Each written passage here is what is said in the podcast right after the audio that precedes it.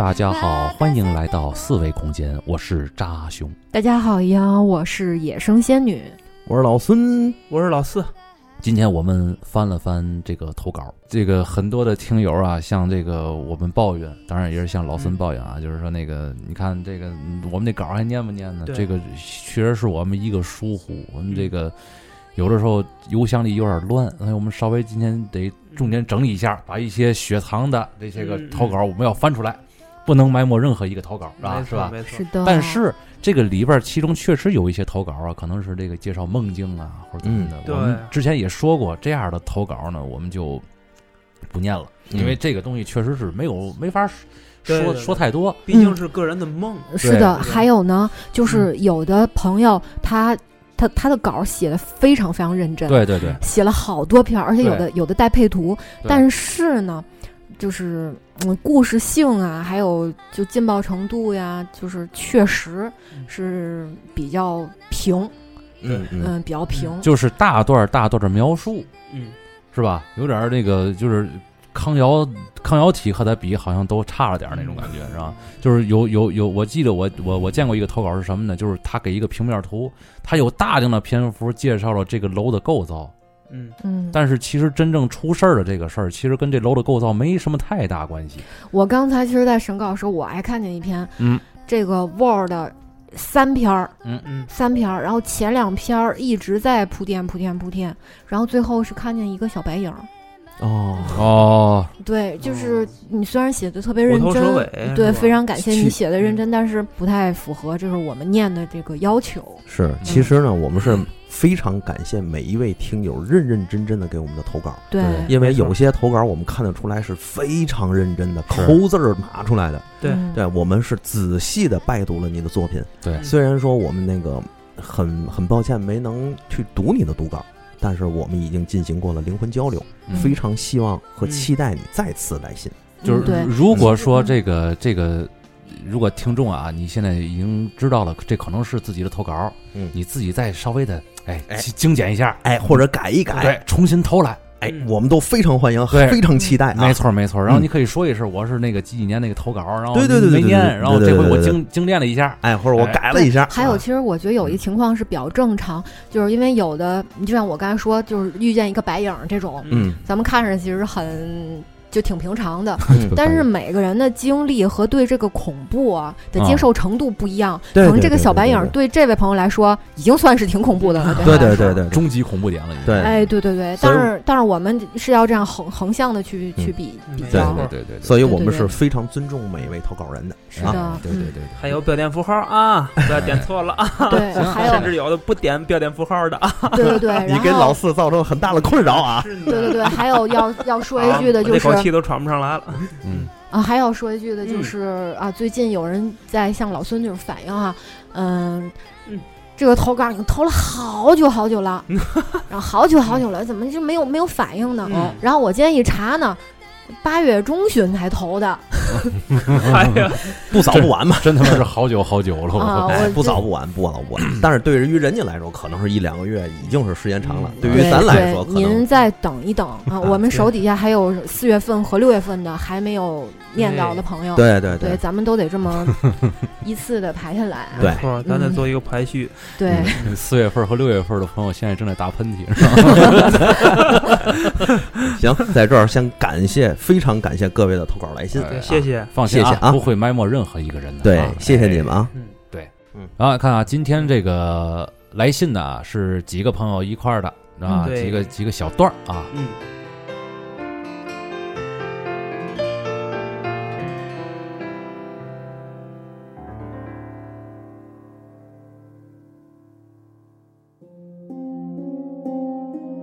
第一个是这个叫雪莉酒，是吧？的亲身经历的事件。哦，哎，开场啊，好，本人学画画出身，你看，哎哎呦。哎哎，经过朋友的朋呃，经过朋友的介绍啊，说喜马了，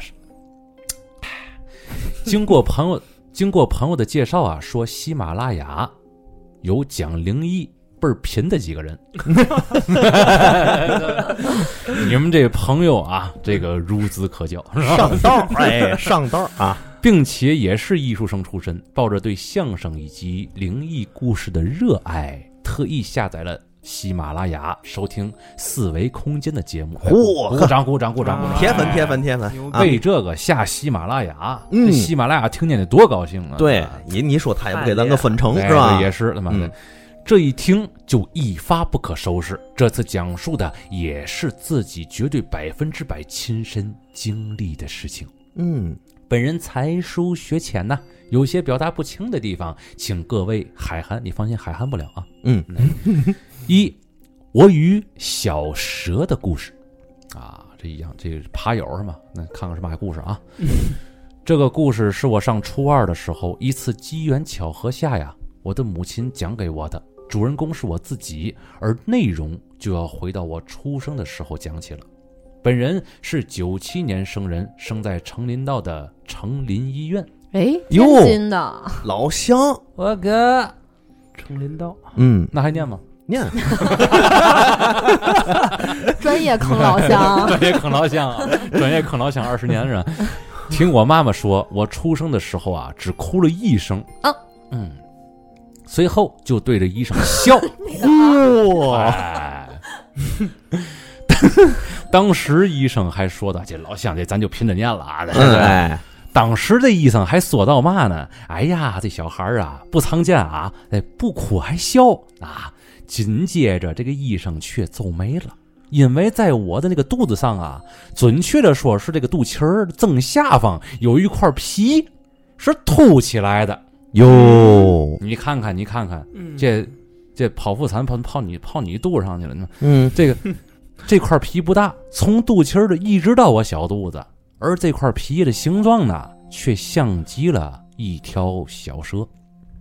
据我妈妈当时描述说呀，这块凸起的皮骨，这块凸起的皮鼓的不算高，但绝对很显眼，它像一个小圆盘儿。但是呢，从这个小圆盘里面能非常清楚地辨认出露出来的小蛇的脑袋和尾巴。这块皮呢，就像是印上去的一样，非常的清晰。医院给我做检查，却查不出任何的问题。我的我当时啊，除了一个瘦点儿以外啊，身体很健康。而这块皮呀、出现的原因也是含含糊糊的，解释不清啊。接下来那几天呢，这块皮依然还在，越来是越清晰了啊。嗯，家里人也挺着急的，虽说它不影响健康，但谁知道长大以后会不会影响呢？对吗？况且也不希望自己家孩子和别人不太一样。我家这亲戚呀，还算比较多的啊，知道我出生以来呀，就轮流来看望我。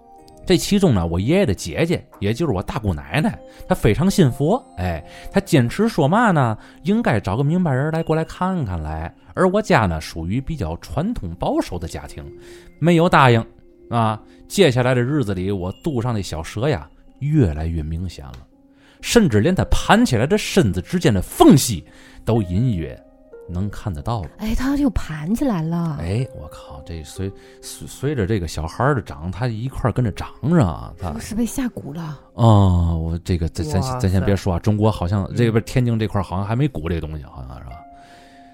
啊，看到哪儿了？这是，他这个这行不是腻人着。嗯，这时候家里人都耐不住性子了，拜托我那大姑奶来请人给我看看。但是请的是谁，我妈呢没有和我说。听请来的那个人说呀，有一条蛇，这条蛇生前有些修为，后来不知道是人为的还是其他原因，这条蛇就死了，转世成了我。转天呢，这个人就给我做了法，但具体是怎么做的，我妈妈没和我说。我喜欢听这种事儿，我问他，他就说他也记不清了，但他和我说，做法的转天晚上，我爸爸做了个梦，梦见他拿罐子扣住了一条蛇。这是我爸爸当天早上亲口跟我妈说的。我去向我爸爸求证过了，他也确认了。我爸爸做完梦的第二天，我肚子上的皮就消失了，一点儿都没了。嚯，挺深啊个要说哎，这个弄完这个法事以后，确实这块整个一块皮都没了。嗯，这要真不是说你杜撰的，我靠，这事儿太听起来确实挺邪乎的，我靠，不不是那皮没了，是那股鼓包没了。它它就是那块骨皮呀、嗯转世了之后，那个蛇的形象还没有退完整。哎，哎呦，是不是啊还真是。我操，那弄了一块，弄了一个前世的这个印象搁在自己这个身上了。那你是蛇精吗？这哎，哇，你看那那个你那你生病是不是叫蛇精病？出门要看见七个嗯七七个哥们儿怎么办？这个开始欺负天津老乡了，是吧？哎这么欺负人？你这等会儿确认一下，是只有天津有成林道这个地方，还是说嗯其他城市其实也有？我我这个不知道。是吧？这我不知道啊哎这如果有误会，你也当真的听了啊。啊哎，对。嗯，是天津的，不过，哎，你看这个形状像不像那个鸣人出生的时候那个肚子上那个被他爸封印的那个九尾狐之后那个形状？一个漩，一个漩涡那个这感觉。这意思，这一说这法事做完了，他就没有螺旋丸了老神们，啊！就是这有点亏啊。转世投胎这种事儿，我也听到过一些。嗯就是我之前我跟一个人聊天儿，嗯啊然后这个人跟我说，他去就是算命嘛，嗯找了一个非常有名的人给他算命。嗯，啊，那个人说，其实你是不应该有的。啊，哦。啊，就是你你家是不应该有你。哦，然后，但是呢，你家好像是嗯，就是上上几代啊、做善事做的特别多，哦，就是做大善事儿做的比较多，哦就是比如说是修桥补路的那种。哦。修庙啊，啊什么的那种，对对对对，啊嗯，然后就是赐给你们家的一个小孩儿，就是你是被赐来的，嗯所以你的前世不是人，你是个盆儿。啊，老头儿，那个这个盆儿是我们国家的。老头儿这是这是铝合金的还是不锈钢的？我觉得那个时候应该是是个盆应该儿，是大木盆，你上辈子是个鱼盆儿，应该是个大木盆吧？我操！哎呦，我勒个去，二他妈妈用那个，对对对对，那也不错，大连绵有余啊！这吉兆，快拿大。木盆不是你你你看听小小女讲那个故事，你就想一个事儿啊，就是嗯现在有人跟你说你上辈子是个碗儿，嗯你上辈子是个筷子，嗯，你上辈子是个盆儿，嗯你有什么想法吗？盆儿你妹啊是吧？你才盆儿，你他妈全家都盆儿，我听着还挺萌的，是 是挺好，是个盆儿。不是喜感。那所以说呢，你就是现在一定要善待这个家里的锅碗瓢盆儿啊。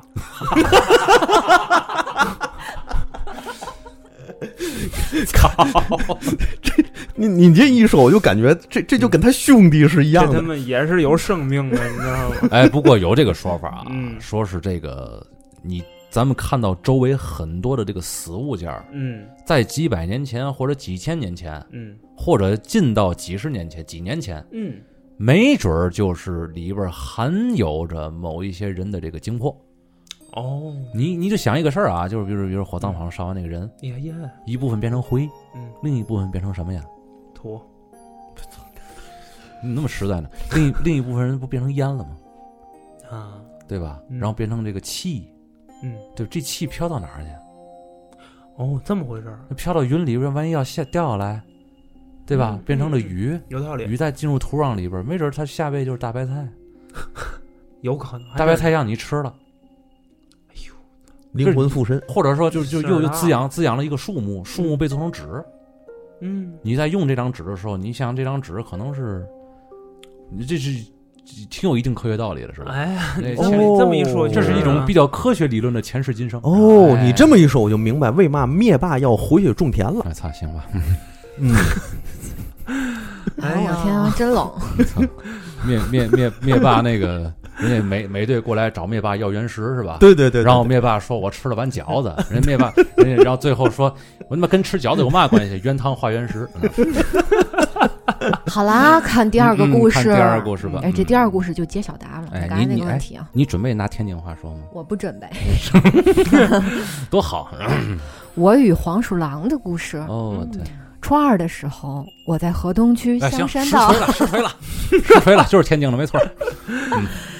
我在河东区香山道中学上学，嗯因为学校离家比较近，每天上下学自己骑车回家。而初中放学时的快乐，除了和男女朋友去约会以外，就是我们这帮单身狗去网吧的时间了。嗯哦，这个好，嗯，嗯，记得当时是夏天，那天因为是周五，所以我玩的比较晚，回家的时候是夜里十一点左右。我家小区因为地方比较偏僻，属于基本上没人管的地段儿，很脏很破。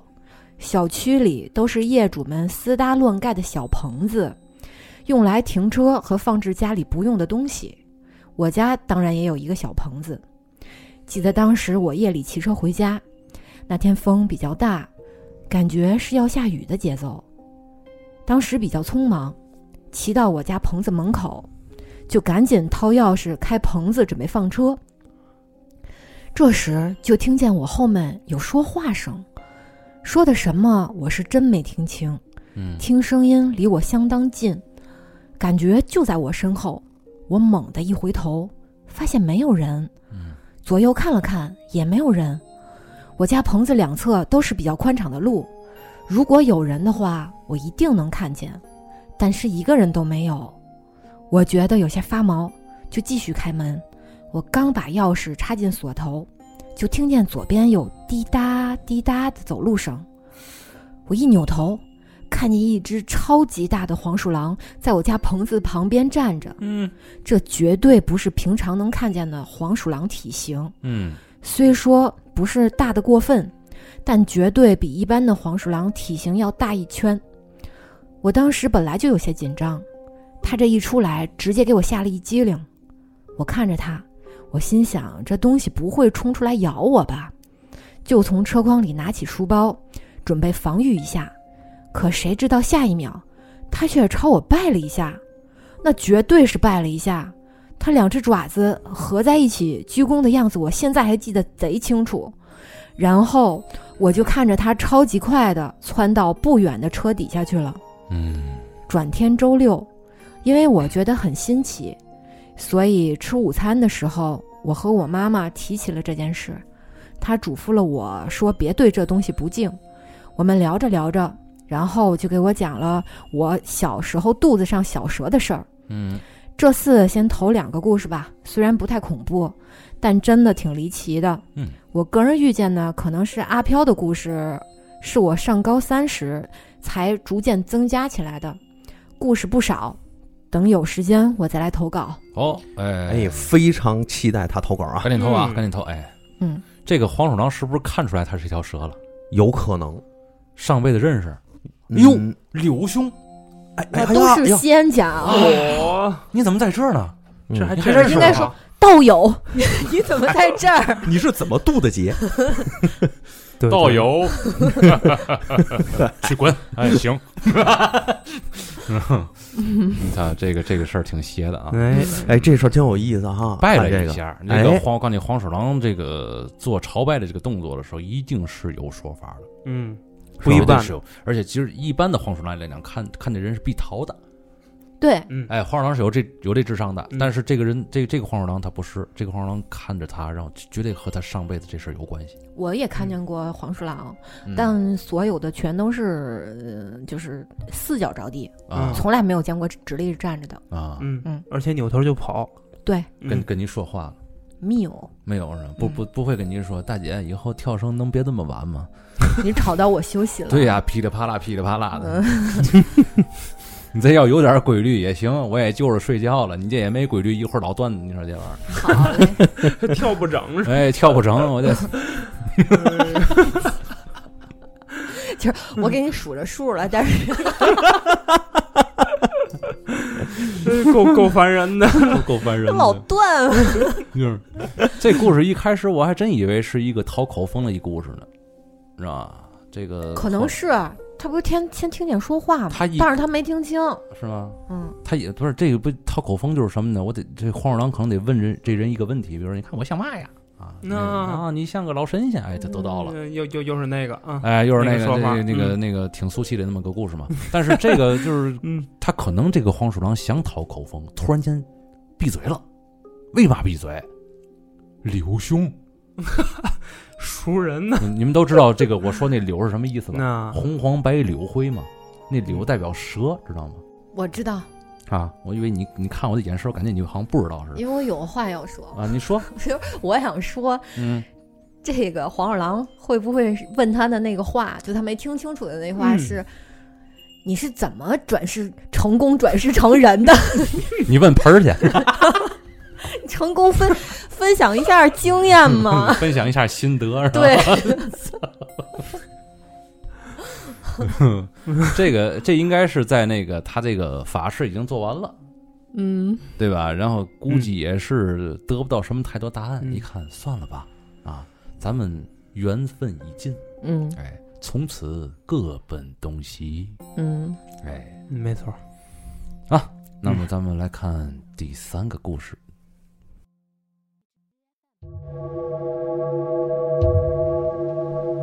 三个故事由我来念是吧？第三个故事的投稿啊，名字叫手电。人家是什么？这名字叫手电，还是这故事名叫手电呢？这你看投稿手电点 doc 嘛，哦，好人，家叫离夏，不是，他最一开始是叫手电的这个投稿，这啊名字叫手电。操投稿的人叫李夏，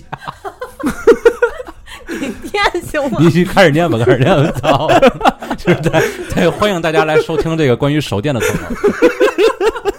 这个手电兄一定要回来入我们的群啊，群群名字一定要改成手电，是吧？啊，我开始啊，嗯，这期太欢脱了。嗯，四维空间的各位，你们好，在下名为黎夏，是魔都人士。嗯我有一个故事想要分享给大家。嗯，这件事发生在我的老朋友老摊身上，因为好几年下来，他都说想转行摆摊，啊，所以大家都这么叫他。上个月末，我和他吃喝了一顿，这件事儿便是他边吃边讲录的。老摊大学二本毕业，踏入社会后陷入迷茫，几经求职，最后加入了一家保安保公司，分配到某某小区的一座小区当保安。我曾经问过他为什么当保安，他说因为保安这个职位啊挺清闲。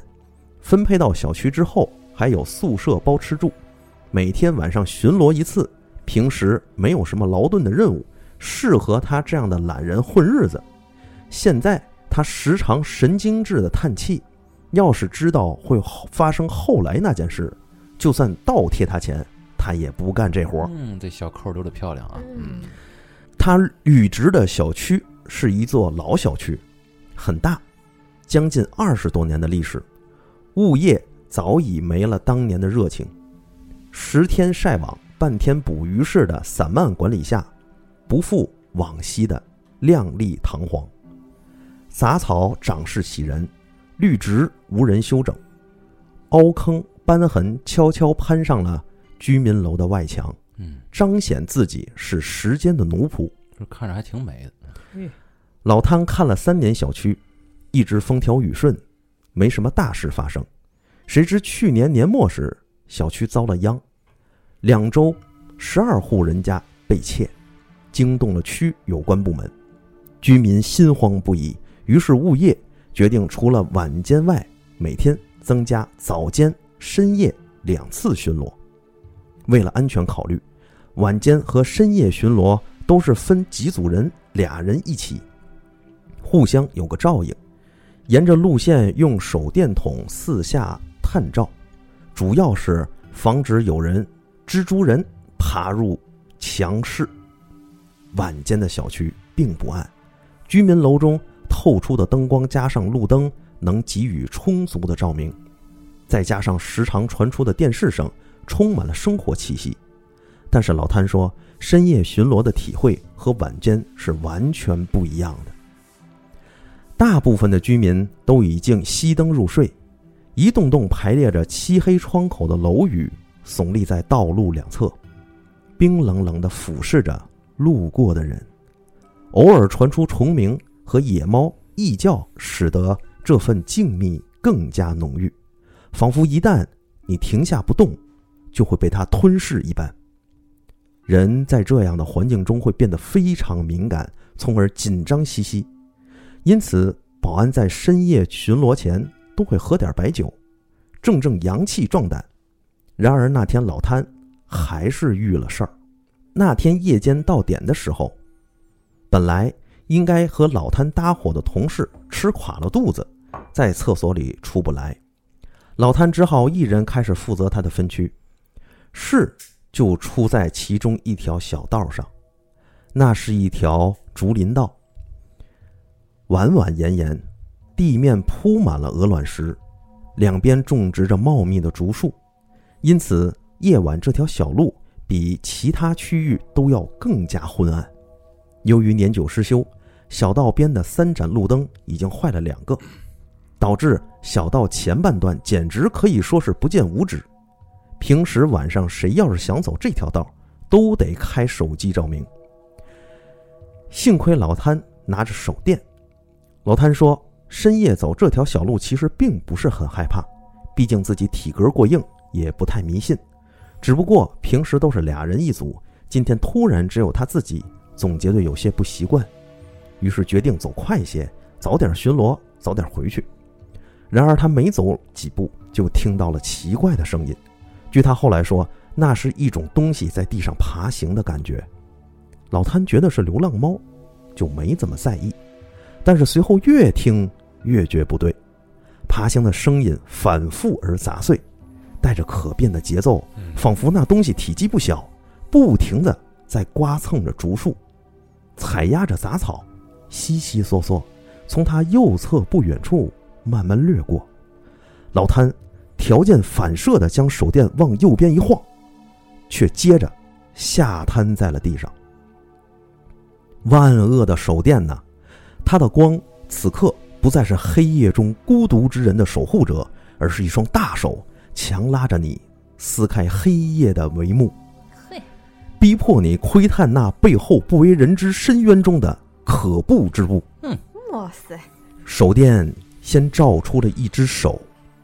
老谭说：“手只是他词穷的脑海中唯一尽可能贴近所见之物的词汇。”哎呦我天！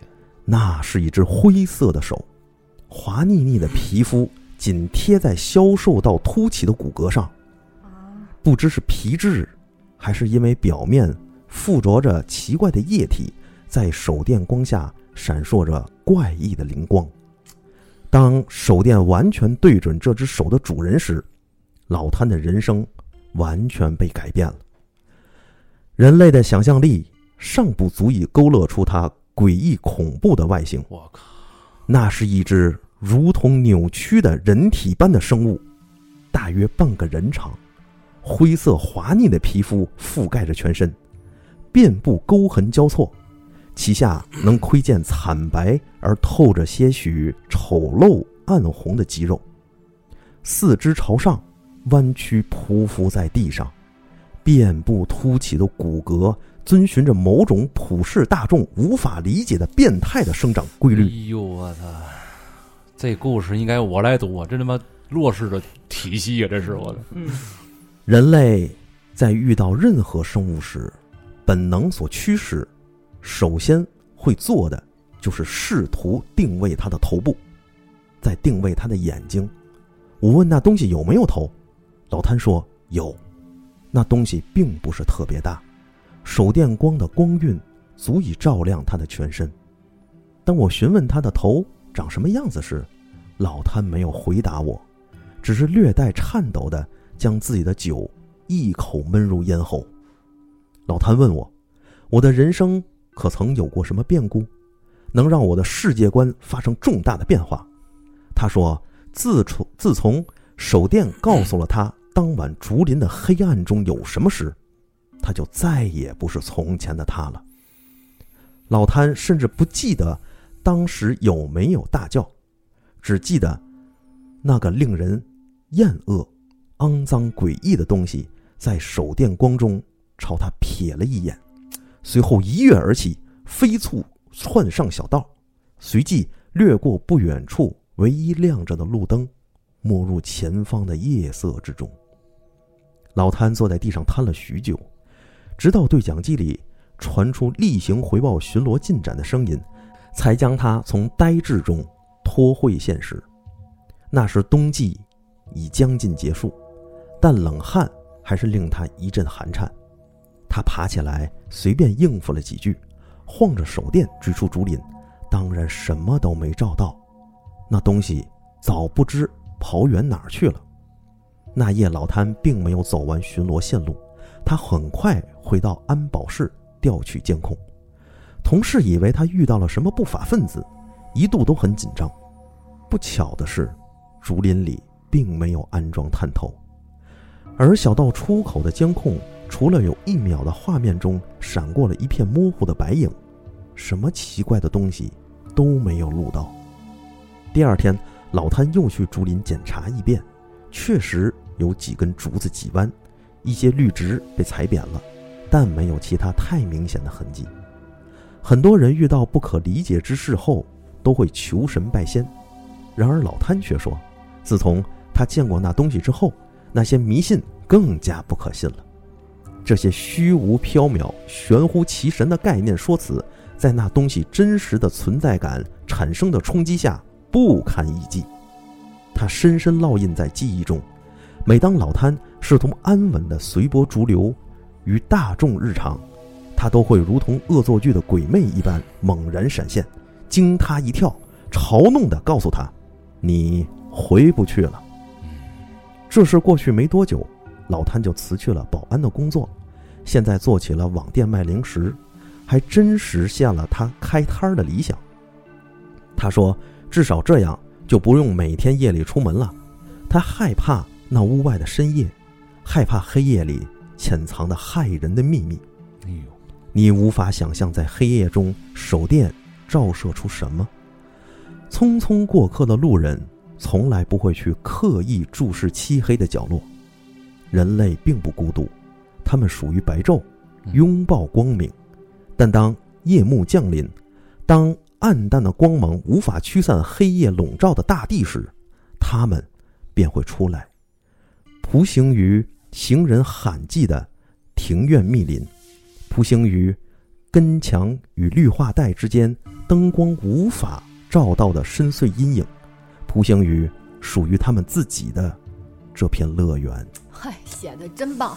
哎呦，嗯。这绝对是死灵之书的笔体呀、这个，这个专业啊呃，这个洛氏宇宙的这个笔体啊，就是这个特点，就是啰嗦、冗长，没啥大事儿，啊嗯，都是排比。哎，都是排比，嗯，但是不得不说啊，这个听友文学造诣很高啊，造诣很高，对。吧？这个这个文字他读出来之后，当时我一边读，我脑里一边就是这些画面。有。画面没错，啊尤其是身临形其境尤其是形容这个怪物那个时候那段文字，嗯特别特别特别妙，特别顿为之，对不对？哎，嗯，可能啊，这个听友他也是死灵之狐的爱好者。绝对是没错，因为里边有很多的这个词汇，比如说瞥见，嗯。哎，这是这个嗯。典型的死灵死灵之书的笔体，嗯。让你包括最后在结尾的时候，需要给这个整个这段来一个拉长式的结尾，是吧？啊你比如说这个蒲行于墙根与绿化带之间，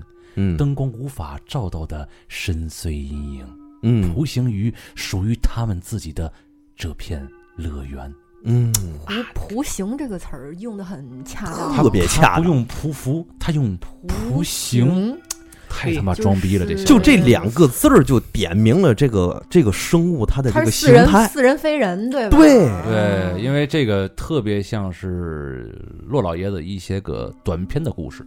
这短篇的故事就是可能是一个人在探险的过程当中，在黑暗探险的过程当中，有一个生物不小心触碰到了他的身体，嗯，但是当他就这个时候会有很多的心理描写嘛，嗯。就是说到底碰到的他他的东西是什么，嗯。哎，他应该如何面对，嗯。是吧？然后在在他鼓起了勇气让手电筒照向他的那一刹那，嗯。发现了一个非常非常无法理解的、嗯。不可名状的嗯。未知生物。嗯，嗯，这个。这个咱话说回来，不知道这个他的朋友老摊儿啊哎碰到的这东西是什么？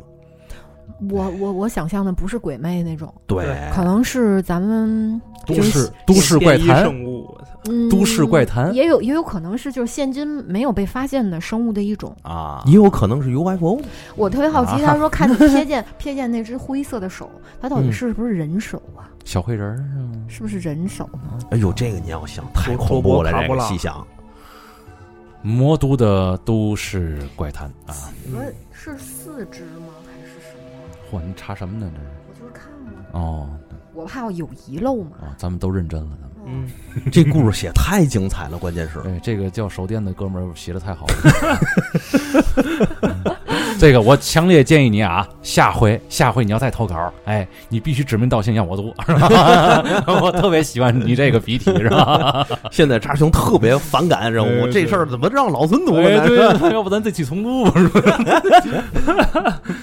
哎呦，哥，但是说实话，他写的这个过程中啊，我就感觉到了当时那种可怖。其实说实话，这个这个这故事我不想分析太多，知道吧？嗯。这这这我故意是他编的，然后 但是这个这文这这个这文体太好了，嗯如果是他编的，文体太好了；太好如果是真事儿的话，这太惊悚了。哎，对，那对咱们别过度分析，对对对。让他保留这样的神秘感没错要的就是这劲儿，对，一种未知，一种不可名状、不可描述，可不吗？就让这事儿图形于他自己的这片乐园吧。嗯，好，咱们看下一期吧。啊，下下一期下一篇故事，直接直接跳过了。行下一期啊，下一期了都，就是我就想把它跳过去。坐稳坐稳坐稳，来吧，让老四死了像活过一样。哎，这这个这是这篇文章的名字啊，嗯死了像活过一样。嗯，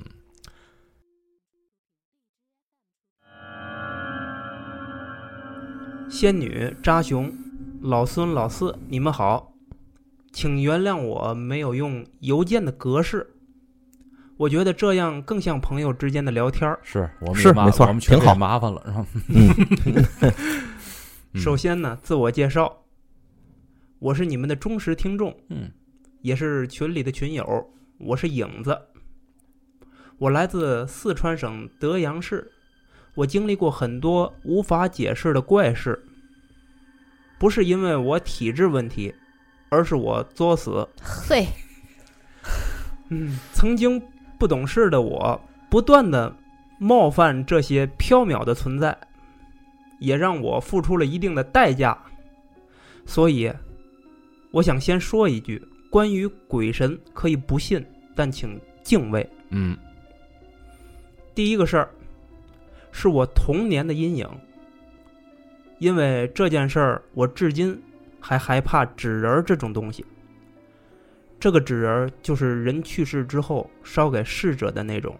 嗯事情是这样的，我不记得那年我几岁了，只记得我那时还有点小。我住在奶奶家的房子里，那个地方是德阳市泾阳区德士路旁边，详细地址我就不说了，这还不详细啊？就差几零级了，哎呀？毕竟啊，那是我长大的地方，嗯。住的是种三层的老楼，啊，越来越详细了。但嗯。不是一栋一栋的，而是一排一排的房子，然后一排分出很很多户人家，他少少打了一个多字啊。嗯。然后呢，每一排中间就有一道巷子，住在这里的呃住在嗯、住在这里的人都喜欢在巷子里打牌、聊天、喝茶，嗯。嗯，大家都很熟悉，关系也很融洽。嗯。我家对门有一家租户，人特别好，我经常去他们家蹭饭。但是这个不幸的悲剧却发生在了这个家庭，我就不说他们的名字了。最好别说。嗯哎，那天他们全家出去吃酒席，中午的时候，我无聊透过窗户往外看，我看到只有男主人一个一个人回来了。我想着晚上又可以蹭饭了，但是我看到男主人抱着一个纸人儿回来的，也没多想，这个东西也见怪不怪，只要办白事儿，都有这个。可能是去参加葬礼了吧？现在想想，参加葬礼带个纸人儿回来，啊，怎么可能？这个纸人很奇怪，哪里奇怪呢？眼睛，纸人的眼睛画的很有神。那时候我不懂，只觉得看着毛毛的，就没多看了。下午的时候，女主人带着他们的女儿回来了，很着急，满头大汗，挨家挨户的问有没有看到他家爷们儿。后来我跑出去说，我看到叔叔回家了。他们好像也没有松口气的样子，赶紧跑回去了。十几分钟之后，两声尖叫就从房子里二楼传了出来。听到邻居，听到的邻居就跑出来看是怎么回事。有的人直接就进去帮忙了，我就一直在楼下围观，想进去看看，大人不让。后来警察、救护车都来了，看了一眼，救护车就走了，殡仪馆的车就来了。我当时头皮啪一下就炸了。吓我一跳。我这戴着耳机，你吓什么呀你？一个大活人，这就死了。啊，尸体盖着白布，没看到尸体。这个事儿我就一直耿耿于怀。我只看到了男主人回家，再没有人进去过。再后来，街坊四邻聊天说男主人是吓死的。进去帮忙的邻居说，男主人眼睛睁着，一脸惊恐，坐在板凳上死的。哎呦，没人敢去碰啊，只有报警。警察查了一个星期，没查出来啥，定为自杀。我充满疑问：纸人呢？为什么都没提，都没人提呢？七天后，头七那天晚上，他们家女儿疯了，一丝不挂，在巷子里跑，一丝不挂，在巷子里来回跑，一边跑一边大喊大叫，然后蹲在巷子里学狗叫，全巷子的人都出来了。他妈妈出来给他披了个毯子，问他怎么了，他说：“爸爸来接我了，爸爸来接我了。”哎呦，哇塞哎全巷子的人都吓到了。终于，我的问题解开了。纸人儿，他来找我了，可能是我看到他了。同一天晚上，我睡觉突然惊醒，但是动不了。那时我并不知道什么什么鬼压床之类的东西，我只知道我尿裤子了。我看到我家门开了。伴随着挂钟的滴答声，进来了一个粉红色、穿着绿色衣服、蓝裤子的纸人儿。他一蹦一跳的往我床边靠近，哎呦，我已经吓尿了。不尿才怪了。这时候不怕你们笑话，我不笑话，不笑话。我不知道我一个小孩能做什么，喊不出来，动不了，只有裤裆那里是湿的，我甚至连哭都做不到。我就这么看着他，越来越近。就在他脸贴在我脸上的时候，我失去了意识。我只记得我醒来的时候在医院，我爸眼睛都哭哭红了。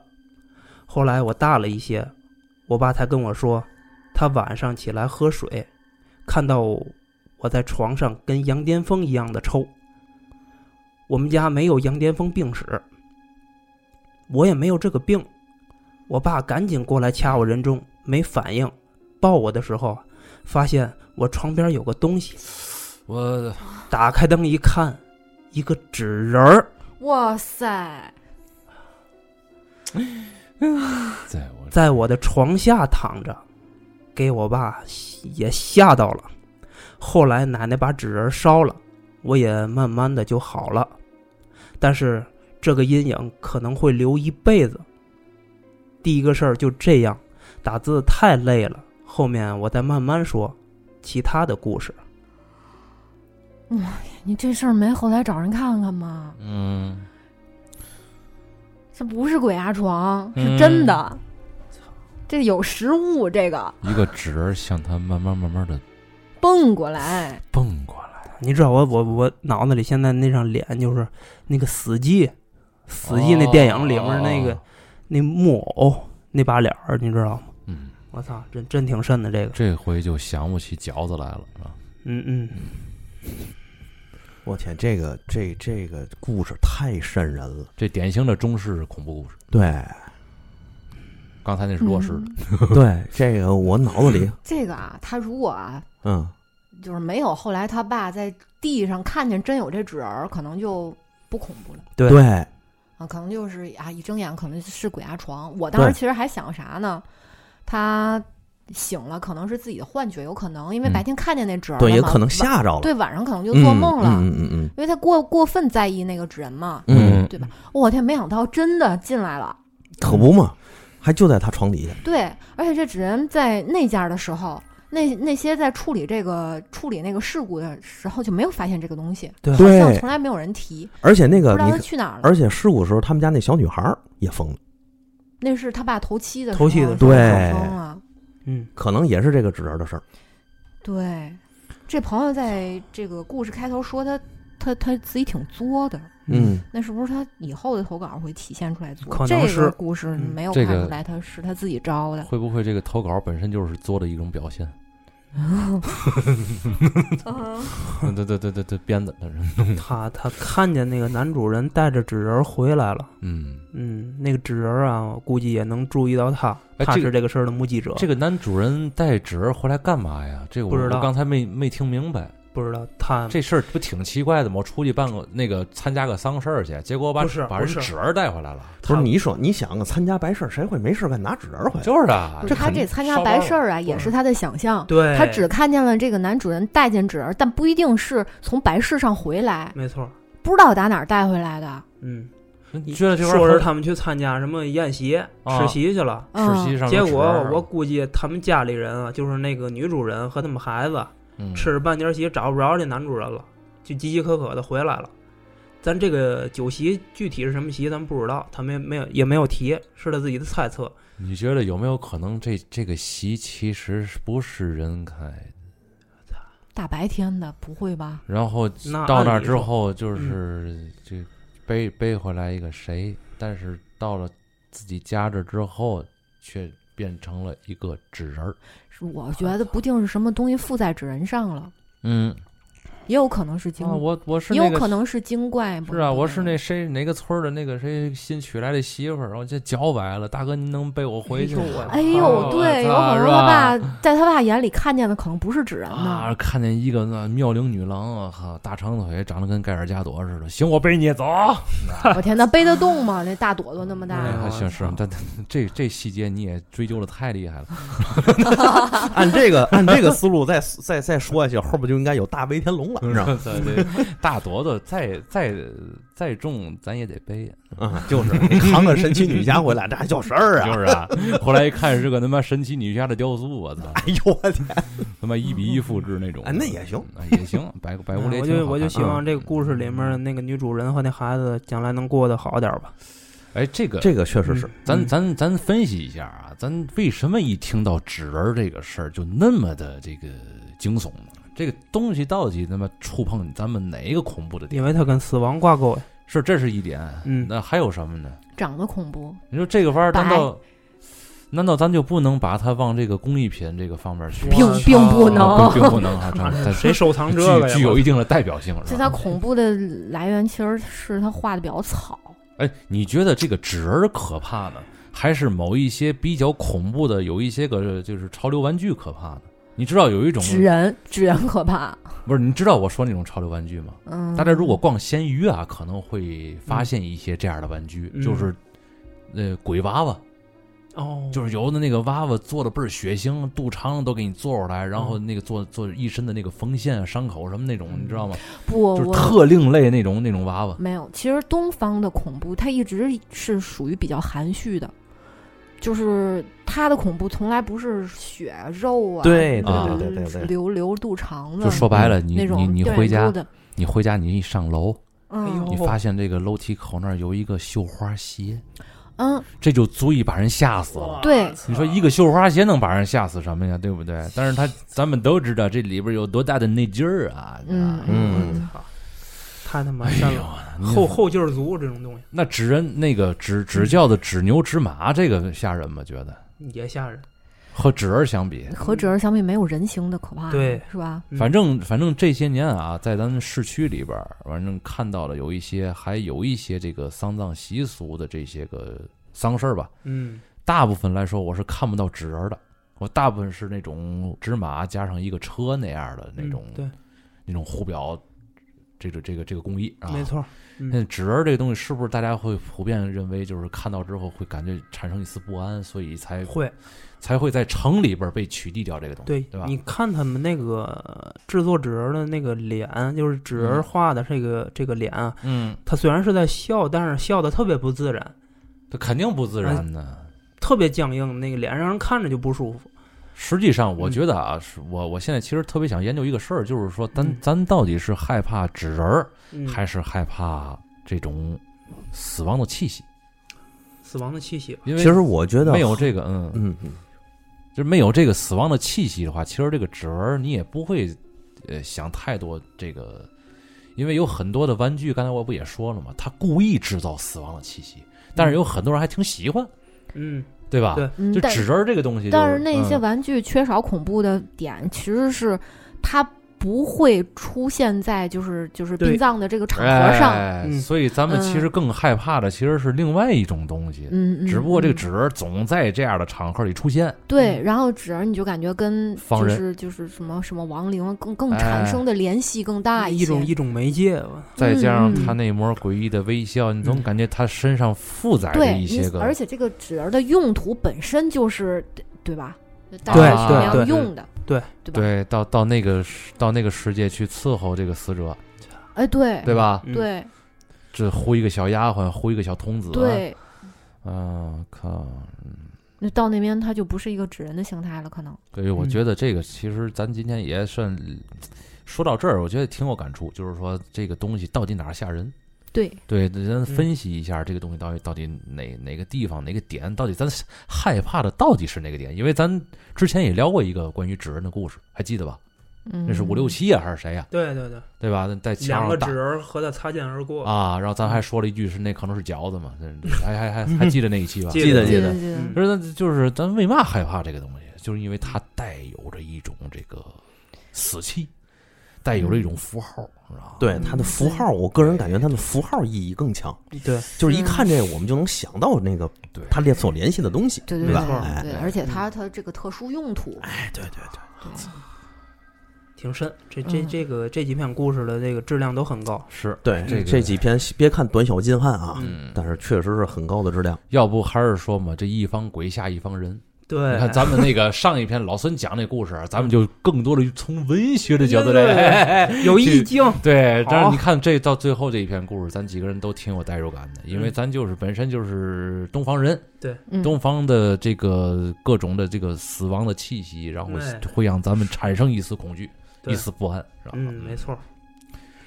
这就是那种瘆得慌，瘆得慌，对对，没错，这东西本身不可怕，嗯，就刚才那绣花鞋也是，那绣花鞋有什么可怕的？嗯，就这么孤零零的，就是瘆得慌那，摆在那自己哎，那鞋柜里边有他妈的八十多双鞋，结果我翻来翻去，中间有一双六绣花的，这他妈不是我的呀！它这这几种东西就太有氛围感了，你知道吗对对对对，它营造了一种氛围。氛围后边就延展性就特别强了，嗯尤其咱们东方人的这种对于自己文化这种脑补就开始添加进去了。对对没错。啊嗯，那阵儿小时候看一电视剧，是一双绣花鞋，它它摆在那个窗帘底下，你知道吗？嗯那种大窗帘底下这么一个场景，哦，好像窗帘后边藏着一个人，感觉上是一双脚在那个窗帘后面，哇哦的，挺恐怖。那个场面，我操！